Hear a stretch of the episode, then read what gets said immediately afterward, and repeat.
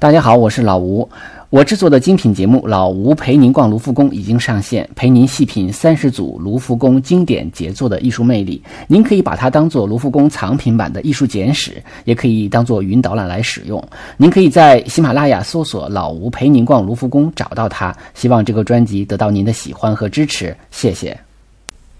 大家好，这里是手机美术馆，我是老吴。呃，接下来我们继续手机美术馆常规节目的录制啊。前一段时间呢，因为在做这个五十五位大师的西方艺术史这样的一个微课，那么这个微课已经全部结束了啊。结束了微课呢，我还回家探了个亲啊，所以呃中间中断了一段时间。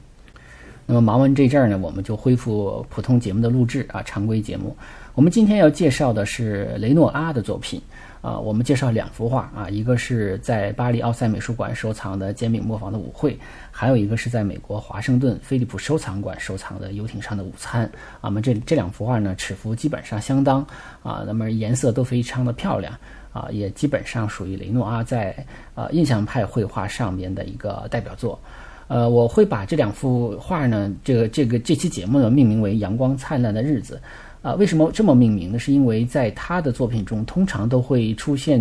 阳光的啊影子。那么这个阳光，它还不是说那种直射啊，画出太阳来，然后直接照射在人的身上。它通常都是通过树叶呀，啊是这个这个枝枝缝缝啊，那么把这个光线呢洒落在地面上，洒落在人的身上啊，形成一种非常斑驳的效果。这种效果呢，也会让因为有阴影嘛，就会形成不同的色彩。啊，色彩就非常丰富，啊，很美好。所以呢，他的这个绘画呢，通常都会呈现出一种非常欢乐的、幸福的啊，这样的一些很美好的这样的一些氛围。呃，雷诺阿呢，他是法国画家啊，是印象派的，在画室外光上边应该讲仅次于莫奈吧。呃，他的全名叫皮耶尔·奥古斯特·雷诺阿，他也是一个雕塑家。他小的时候呢，是出生在一个裁缝的家庭里，呃，那么后来是是从呃就是一个小城吧，搬到了巴黎，在十三岁的时候开始在学这个画瓷器啊，就成为一个瓷器工坊的一个画匠。那么是在瓷器上画这个花朵，在这个学工匠的过程中呢，他就开始对啊艺术产生了浓厚的兴趣。到了长大以后呢，就是他就立志成为一个专业画家。那他的成长经历呢，有点像咱们中国的齐白石啊。我们都知道齐白石曾经是个木匠，那么也做一些细的这种木工活啊。那么当然由这个呃就开始了学画的道路。呃，雷诺阿呢，他在一个画室啊，同一个画室中学画的时候认识了莫奈啊，然后又认识了像巴齐耶还有希斯莱这些印象派画家。但是他呃，因为他基础还是不错的。呃，那么他曾经还入围过沙龙啊，被认可过啊，但是呃，有可能没有展出过，就是被收呃被收了他的画，但是他自己觉得不是太理想。呃，那么他在这个后来跟呃莫奈他们的经常一起出去这个外出写生，呃，作画切磋画艺，那么就形成了这样的一个小小的流派啊，就是后来啊这个非常著名的印象画派。呃，到了。嗯，十九世纪七十年代中期的时候，那么雷诺阿已经发展出他非常个人呃非常独特的风格啊。尽管大家都是画室外光，都是要室外写生，都是尊重真实的色彩啊，都是讲究室外光线，但是呢，呃，他还是有他的特点啊。他呃，他比较喜欢画女性啊，画一些啊优雅的女士啊，画儿童啊。然后呢，他画的色彩都非常的甜美啊，非常的甜。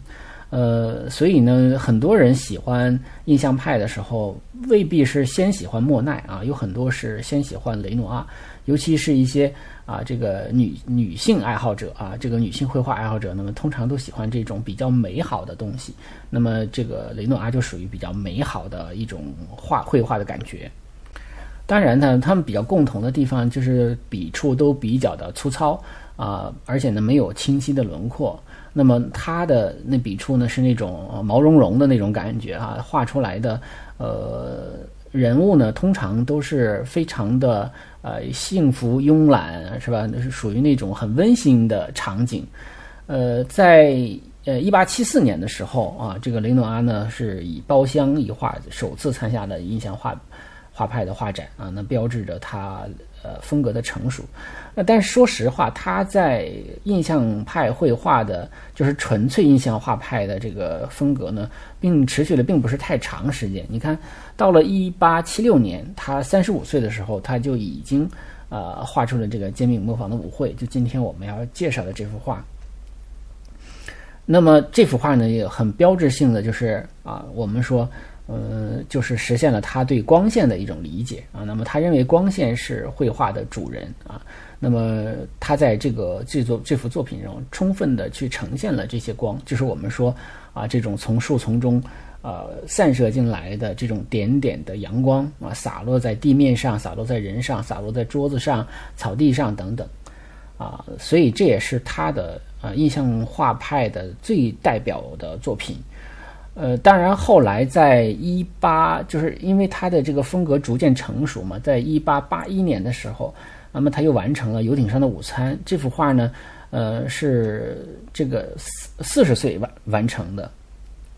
那么也是他从印象绘画的最成熟的一个风格了，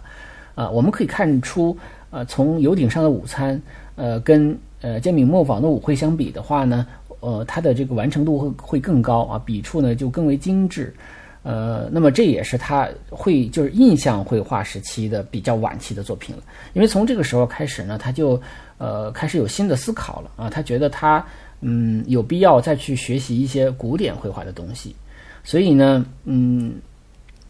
他在就是说在这个之前呢，还得得过一笔就是呃沙龙展上的一个。呃，认可，那么得到了一笔酬金，他也呃有了这个经费，所以他又到了呃这个其他的国家去，比如说去英国啊，去阿尔及利亚，去意大利啊，尤其是在意大利，他学习了很多的呃这种古典主义的绘画的技巧，尤其他非常喜欢拉斐尔的画。那么他去过佛罗伦萨、威尼斯、罗马等等等等，所以他的艺术追求呢，就从印象派开始，呃，倒回到古典主义的绘画风格。所以，呃，其实，在印象，他在印象派的绘画的持续时间呢，呃，不是太长，但是呢，他却是印象画，呃，印象画派的一个非常重要的代表人物之一。但是呢，他回到了古典主义画派，他开始去学习安格尔，学习拉斐尔，呃，甚至认为他说，甚至他说过这样的话，说在油画方面，我更喜欢安格尔。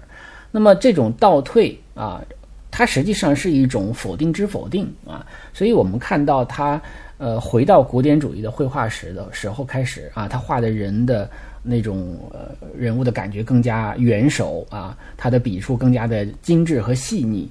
呃，但是呢，我们说他这种否定之否定呢，他并没有完完全全变成了我们说的学院派。啊，后来因为他也觉得好像真的去学学院派的话也挺没意思的，所以他又回到了某些印象派的绘画方法。所以我们在他晚年看到他画的这些啊，比如说女性身体的这种呃这种绘画作品的时候呢，我们会看到他的这个笔触呢又开始粗犷了，那然后呢又颜色又非常的甜美了啊。当然呢，他们并没有完完全全恢到恢复到啊像煎饼磨坊舞会这种比较粗的。笔触和这种很大胆的呃光线的使用啊，那么尤其是光线的使用，它其实是比印象派的时候还是要收敛很多的。那么更追求那种画面的严整和均衡，但是呢，就是说它还是呃采用了一种相对来讲是一种类似于古典主义和印象主义所结合的一种方式。所以它晚年的绘画呢，其实都是比较圆熟的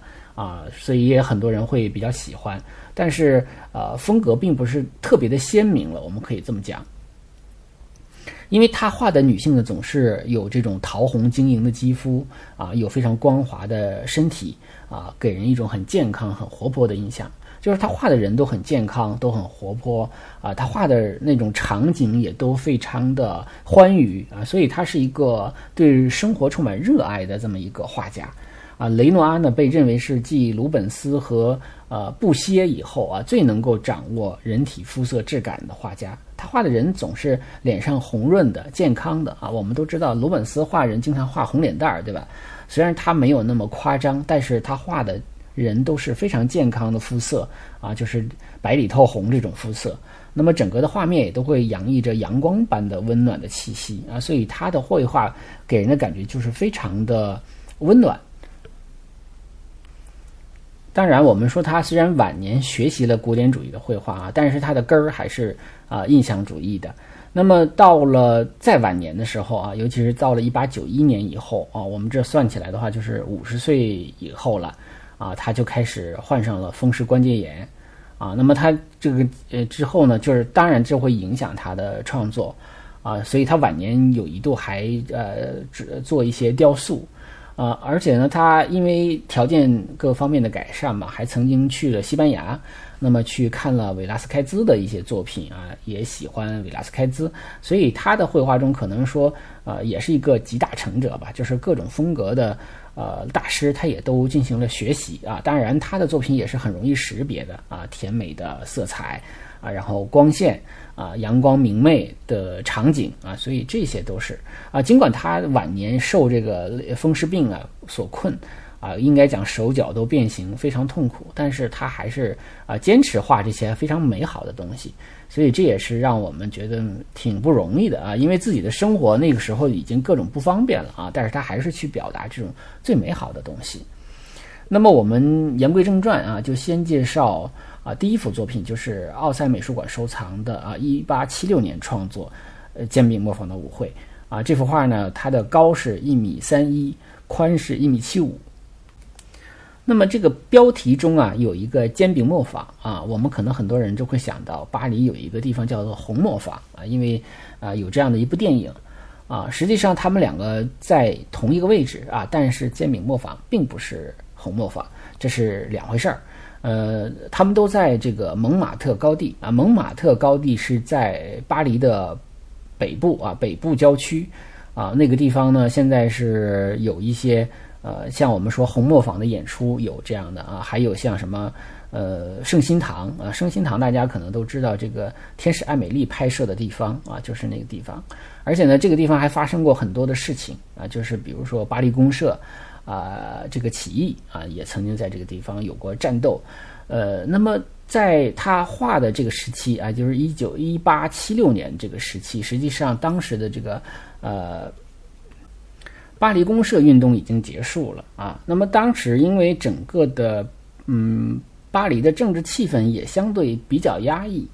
呃，但是呢，蒙马特这个地方呢，因为现在看起来很繁华啊，在当时呃它属于郊区。呃，但当地的这个住宿的这个费用呢就比较低啊，就像有点像呃我们北京的宋庄啊，是个画家村的这种感觉，就是很多的画家呢聚集于此，包括甚至后来的毕加索也曾经在这里居住过，而且毕加索也曾经画过啊像煎饼磨坊的这呃这个舞会的这一些场景啊，那么跟他风格当然是很不一样了。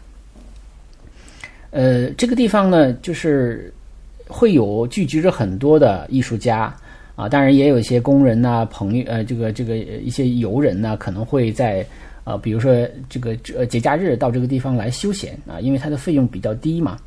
呃，煎饼磨坊呢，是因为它是在一个山坡上，呃，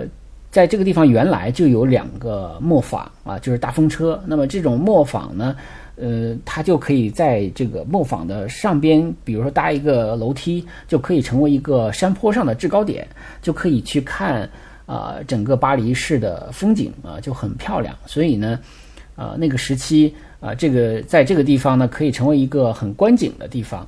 然后这个地方还可以经常办舞会啊，呃，叫它煎饼磨坊呢，并不是说这个。呃，磨坊呃是磨出来的煎饼，不是这个啊，跟这个没关系，而是它有一种，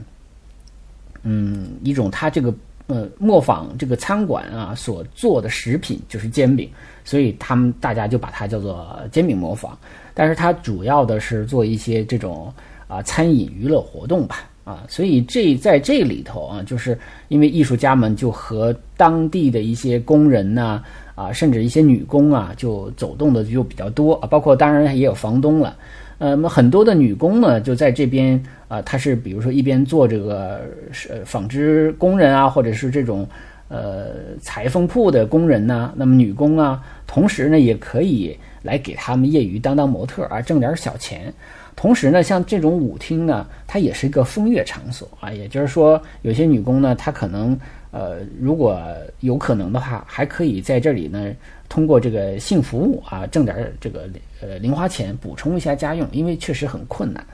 但是这里边呢，他们也会跟这些艺术家，因为经常的认识、经常的互动，可能也会结为成男女朋友啊，这也都有可能。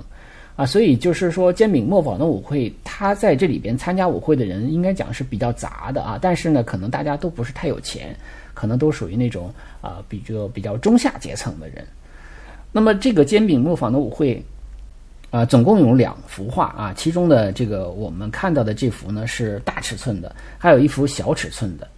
呃，大尺寸的画呢，其实展出之后啊，这个口碑并不是特别好啊，也没有人买。啊，那么这幅画呢，后来就被啊另外一个比较有钱的呃印象派画家叫做卡耶伯特啊，把卡耶伯特把这幅画买了。后来卡耶伯特死了以后呢，是把卡耶伯特其实他本身是呃印象派画家啊，这个以以后我们会讲到他的作品。那么他同时呢也是其他呃印象派画家的一个赞助者啊，因为他比较有钱，所以他也会买其他的。呃，画家其实也是等于帮他们解决生活问题，同时自己也有了一些收藏。那么他去世以后呢，就把这幅画捐给了呃巴黎市政府啊。那么后来就是入入就是进入了这个啊博物馆，进入了奥赛美术馆啊。那么在这个等于这幅画的这种啊传承呢是比较简单、比较清晰的啊。那么经过只是经过了卡耶伯特一一手，有个小尺寸的煎饼磨坊啊，那么是在。呃，这种民间的收藏家这种传来传去的，啊，一在一九九零年的时候，曾经卖出过高达七千八百一十万美元的天价啊，是当时整个绘画拍卖界的排名第二的高价作品啊。那么当时的第一高价是梵高的《加歇医生》。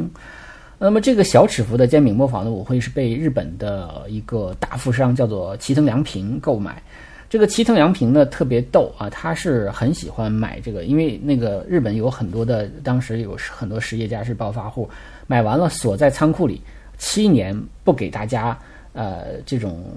不不拿出来让大家看啊。后来也有很多人就是在艺术界是有争议的，就觉得尽管是你个人的收藏，但是这个作品是属于全人类的啊，就是说收藏家依然有义务要定期的拿出来进行展览、进行巡展。啊，这个齐藤良齐藤良平呢，他就是那种土豪暴发户嘛，他就曾经放话说说我要死了的话，我要把它带走啊，就是要把这幅画烧的带走，很喜欢。嗯，但是后来呢，嗯，但是我们说到这个就想起了《富春山居图》了，对吧？啊，那么后来呢，就是齐藤良平生意破产了啊，破产呢，破产之后啊，银行迅速的把他的这个资产进行了扣押，包括这幅画。然后呢，就是这样的话，就让他失去了对这个画的这个呃操控了。那么后来银行在追究他的这个债务的时候，呃，曾经以这种五千万美元，当然比当时买的时候要便宜得多啊，就是这种半卖半送的情况，卖给了一个瑞士藏家。所以现在这幅画在一个个人收藏里啊，这这两幅画还曾经一度在一起展出过。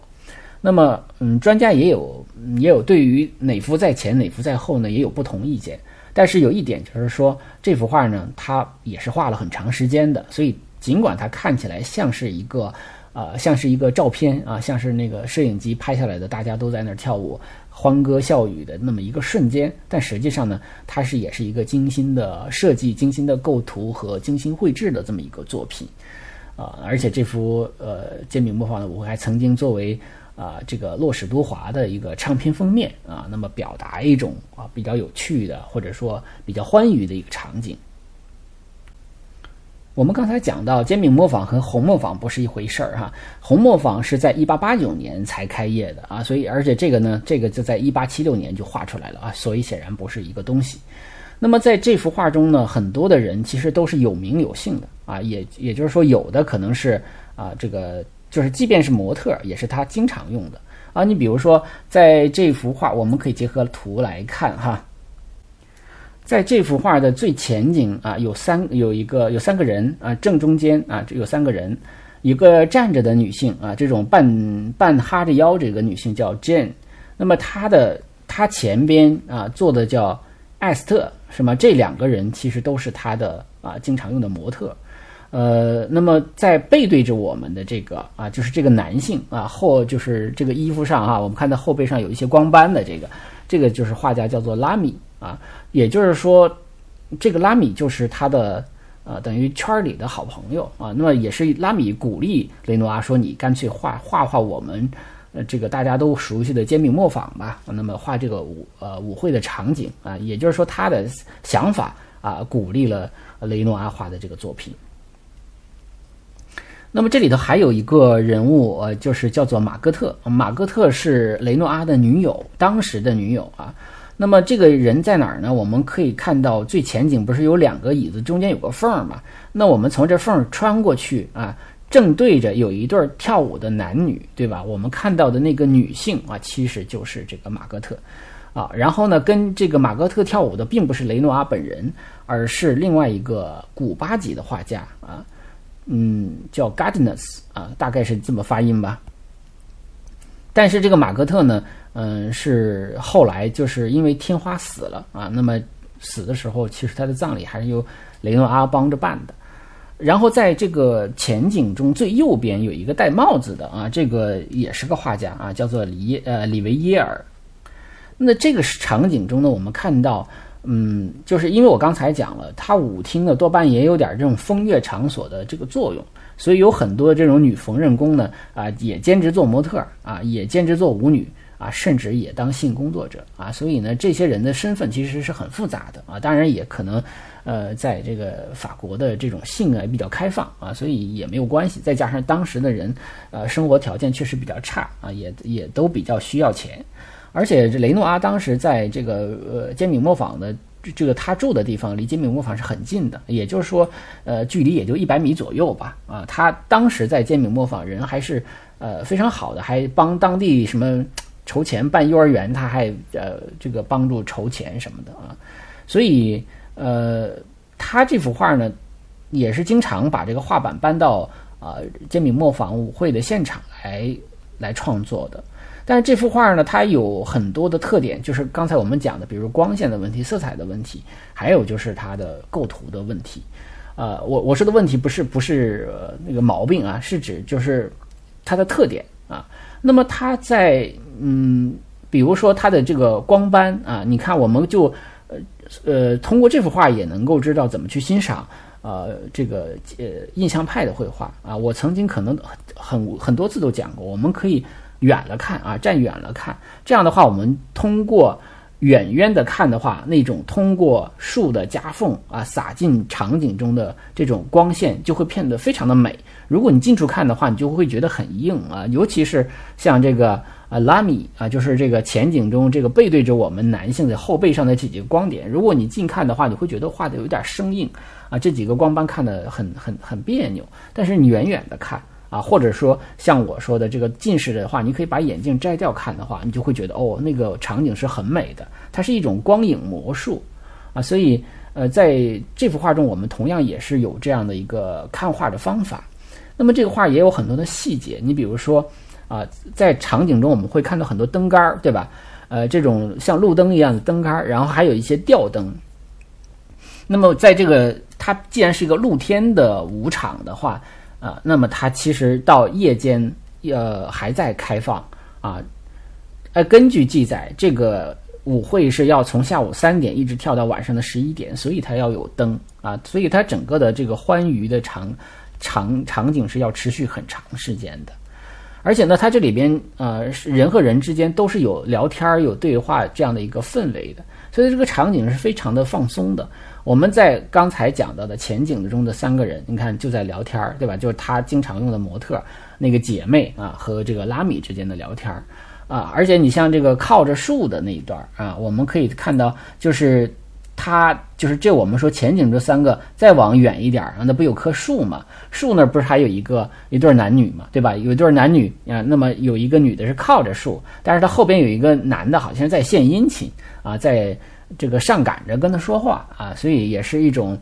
呃，很有意思。尽管他俩没有对视啊，但是这个场景就很有意思。而且在这两个人中间，在树下面还有一个人啊，也就是一个有个女的，从他通过他俩形成的三角形的这个缝隙呢，就往往我们的这个方向，往我们观众这个方向看啊。这个人具体就在拉米的头上这个位置，能看到吧？也许他在看拉米啊，也许他在看呃哪一个人啊，所以他也有一种互动的感觉啊。包括他的女友马格特和那个古巴籍画家的这个舞蹈，所以整个的这场景就很欢快，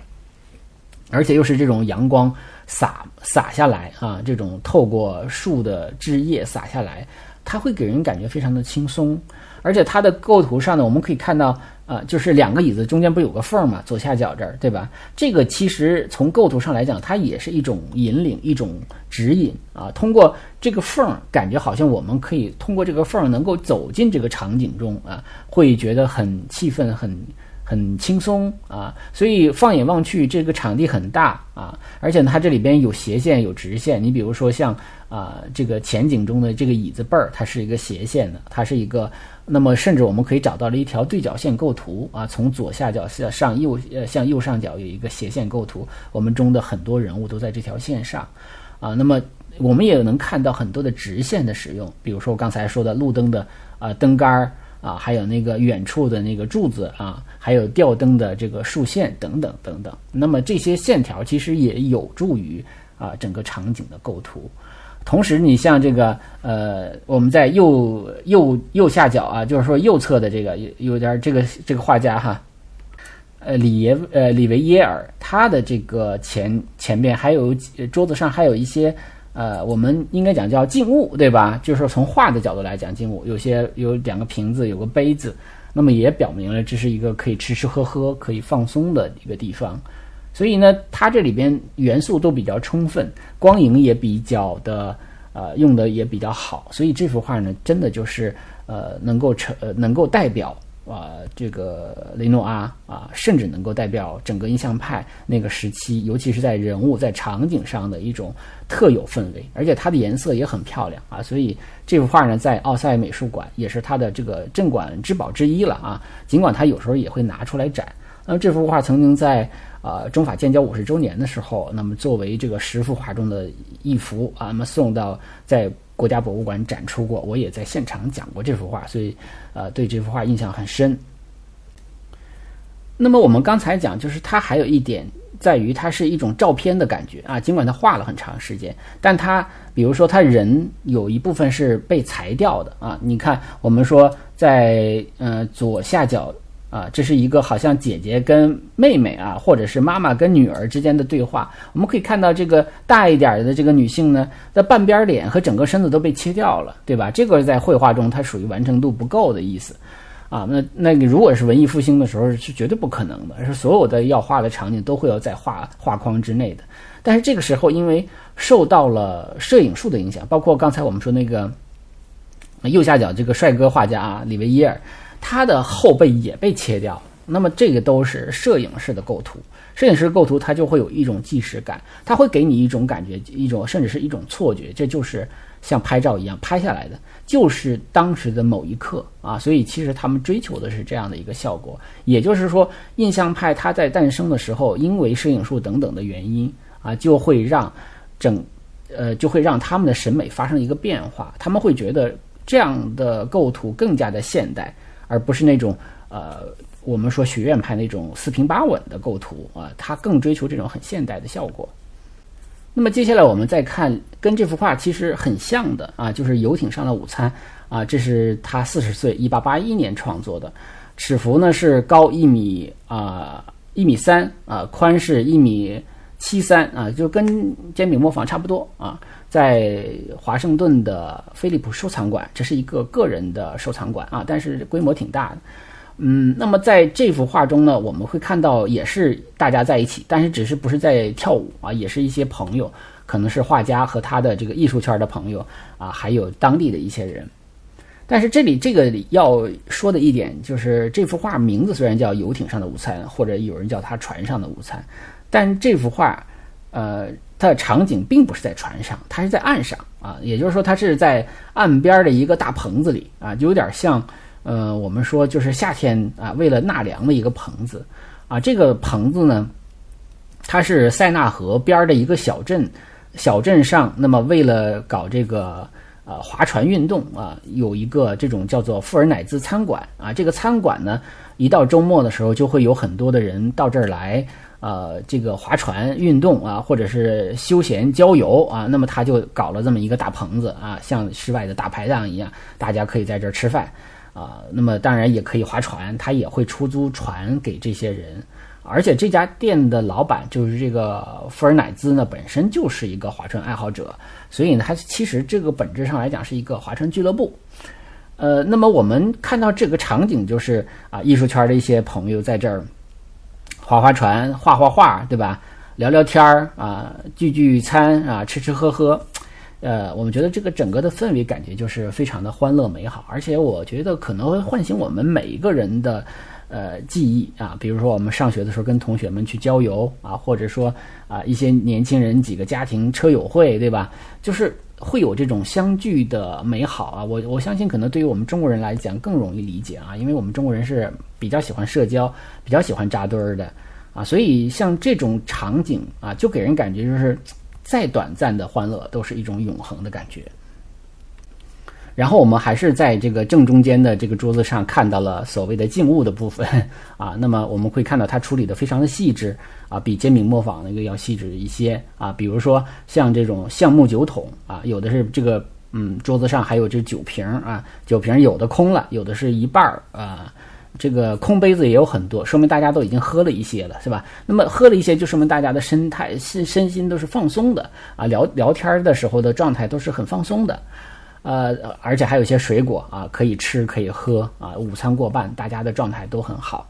呃，那么在整个的远处啊，我们通过这个树的缝往远处看的话，能看到水面，水面上有人划船。所以呢，这个应对的就是这个划船俱乐部啊，就是其实这个在在座的这些人，可能有一些人是划船爱好者。那么在这个场景中，我们会看到有两个人，我我个人啊，我是觉得应该解读为他们是划船者。啊，一个就是在左手边的啊，这个穿白背心儿的这个男子啊，呃，我们可以看到他呢，呃，靠在这个栏杆上啊，这个大胡子啊，他他叫阿尔丰斯，他实际上就是这个呃富尔乃兹的儿子啊，阿尔丰斯富尔乃兹。那么他穿这个白背心儿啊，在右手边呢，右下角这还有一个穿白白背心儿的，是吧？戴着礼帽的，啊，这个就是卡耶伯特啊，就是我们刚才说的购买了煎饼磨坊舞会的那个富人啊。那么他实际上本身也是画家，那么他在这穿白背心儿什么意思呢？我个人觉得他也是一个划船爱好者啊，所以他们穿的是比较现代、比较运动。呃，是为了方便啊，所以才穿的这种白色的背心儿啊。这这个我觉得是一个很合理的推测啊。那么，当然了，就是就年龄来说，他把这个卡耶伯特画的就比较的年轻啊。那可能本质本人并没有这么年轻。然后在左左下角有一个女的啊，在这个桌子边上啊，那么她抱着一个小狗在那逗小狗玩儿啊。这个人呢？呃，后来就是就是这个时期还不是雷诺阿的太太，但是后来就变成了呃雷诺阿的太太了，呃，成为他一生的伴侣。嗯，这里边还有一些人，包括你比如说靠着栏杆还有一个女的啊，就是在稍微远一点的地方啊，那么托着腮的这个女的啊，这个就是也是这个富富尔乃兹的呃一个女儿啊，所以呃这个场景中呢，就是既有他们。来的人啊，也有他这个跟店里有关的人，所以说明他们的关系也是很熟的。这个头这个棚子的周围啊，你也能看出有一些树啊，有一些灌木啊，等等等等。他们是在一个比较阴凉的场景中，呃，那么在远处我们会看到有一些穿着比较啊，这个比较讲究的啊，或者比较正式的，比如说还有一个戴着高高的礼帽的这个人啊，这个人是一个银行家，也是一个。呃，业余的文艺批评家啊，以文艺评论家啊，或者说是一个艺术的收藏者啊，他也比较有钱啊。这个根据记载呢，这个人买过大概有四十多幅的印象派的作品。我们在右手边的上边呢，还看到有三个人啊，你比如说啊，有两个男的跟一个戴着黑手套的女的说话。这个戴黑手套女的穿着的也是非常的讲究啊，她其实像他们这个着装就跟。这个穿白背心儿就形成了一个很鲜明的一个对比啊，呃，所以呢，啊，我这个女的就是也是一个演员啊，而且呢，当时是呃雷诺阿的一个情人啊，所以我们如果真是仔细看的话啊，甚至大家可以去查英文版的维基百科的话，都能够找到他们的名字啊，都能够一一对应上。啊。当然也有我看到有一些人解读这个白背心儿的时候，还是还是把它认为是一个啊就比较现代的着装，其实很好解释，我觉得就是划船的一个相当于运动服啊，是这样的。但是这个白背心儿和白色的桌布呢，恰恰好好是用来我们欣赏印象派色彩的，对吧？我们现在肉眼望去，我们就会认定它是白背心儿。可是当我们仔细的去看的话，发现它并不是纯粹的白，它身上会有那种淡淡的紫啊、淡淡的黄啊、淡淡的啊这种反射过来的蓝色呀等等等等，它的颜色是非常复杂的啊。真正的白色可能只有衣领的部分啊，或者高光的部分有一点点啊纯白色。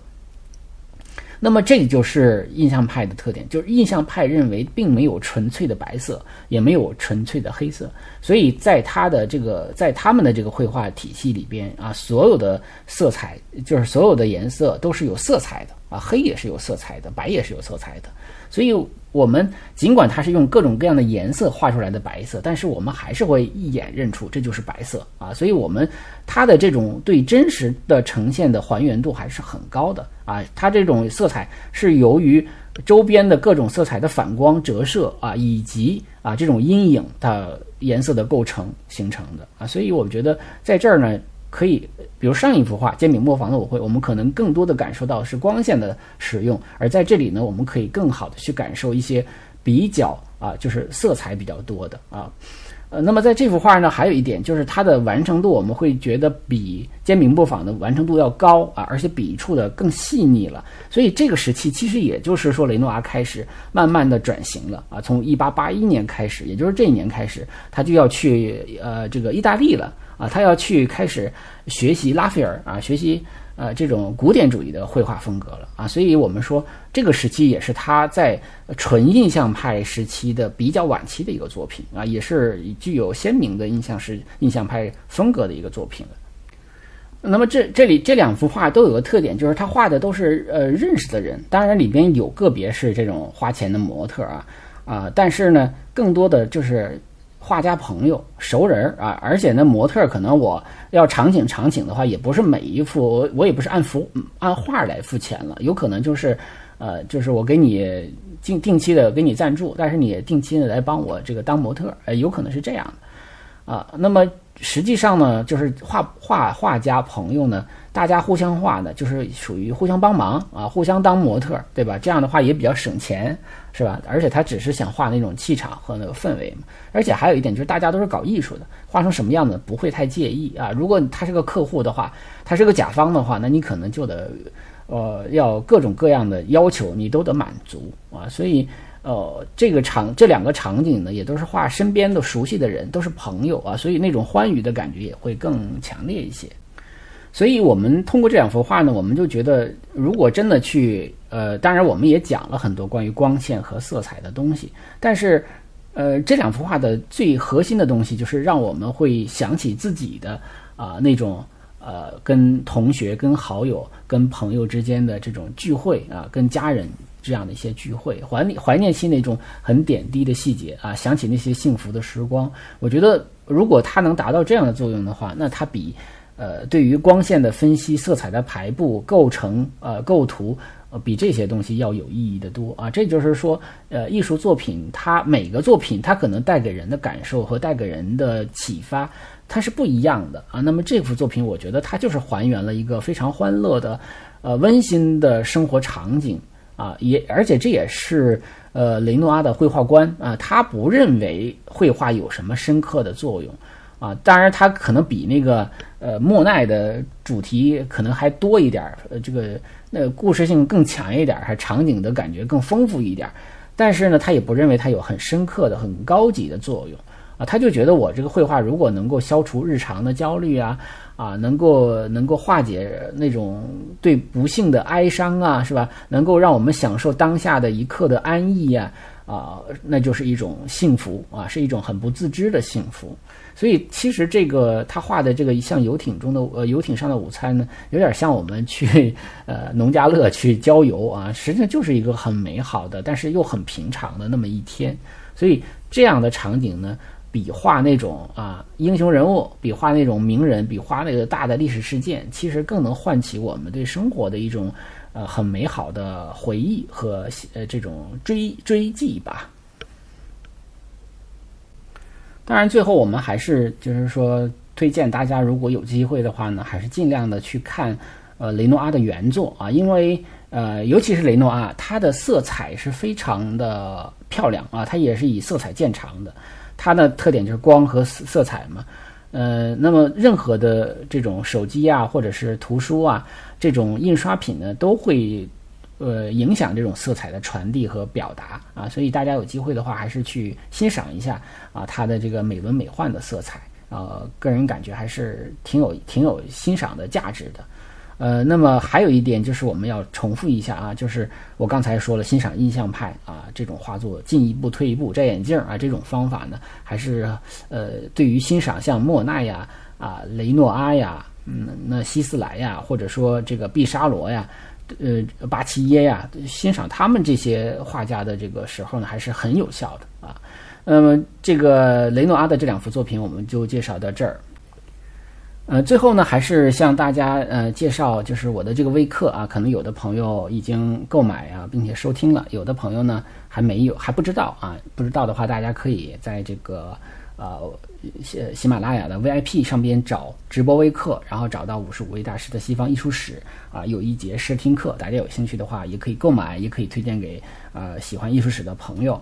呃，那么嗯，还是感谢一直以来支持手机美术馆的朋友啊，也欢迎大家订阅微信公众号啊，希望大家通过打赏啊、赞助啊或者转发来支持我们的节目。呃，也同时呢，还有一个另外一个专辑叫艺术呃旅行漫谈，这是一个。嗯，电台访谈节目的合集啊，那在持续的更新中，这个也是一个免费节目啊。那么，呃，当然也有些朋友就是说，呃，在这个艺术旅行漫谈中听到一些音乐啊，就问我这些音乐是什么名字啊？坦率的说，我也不知道啊，因为这是个电台节目嘛，是由呃电台的编辑啊在后期制作的时候呢添加的。嗯，我想跟大家说的就是有一个方法啊，就大家可以用一些比较现代的科技的手段。啊，来找到这些音乐。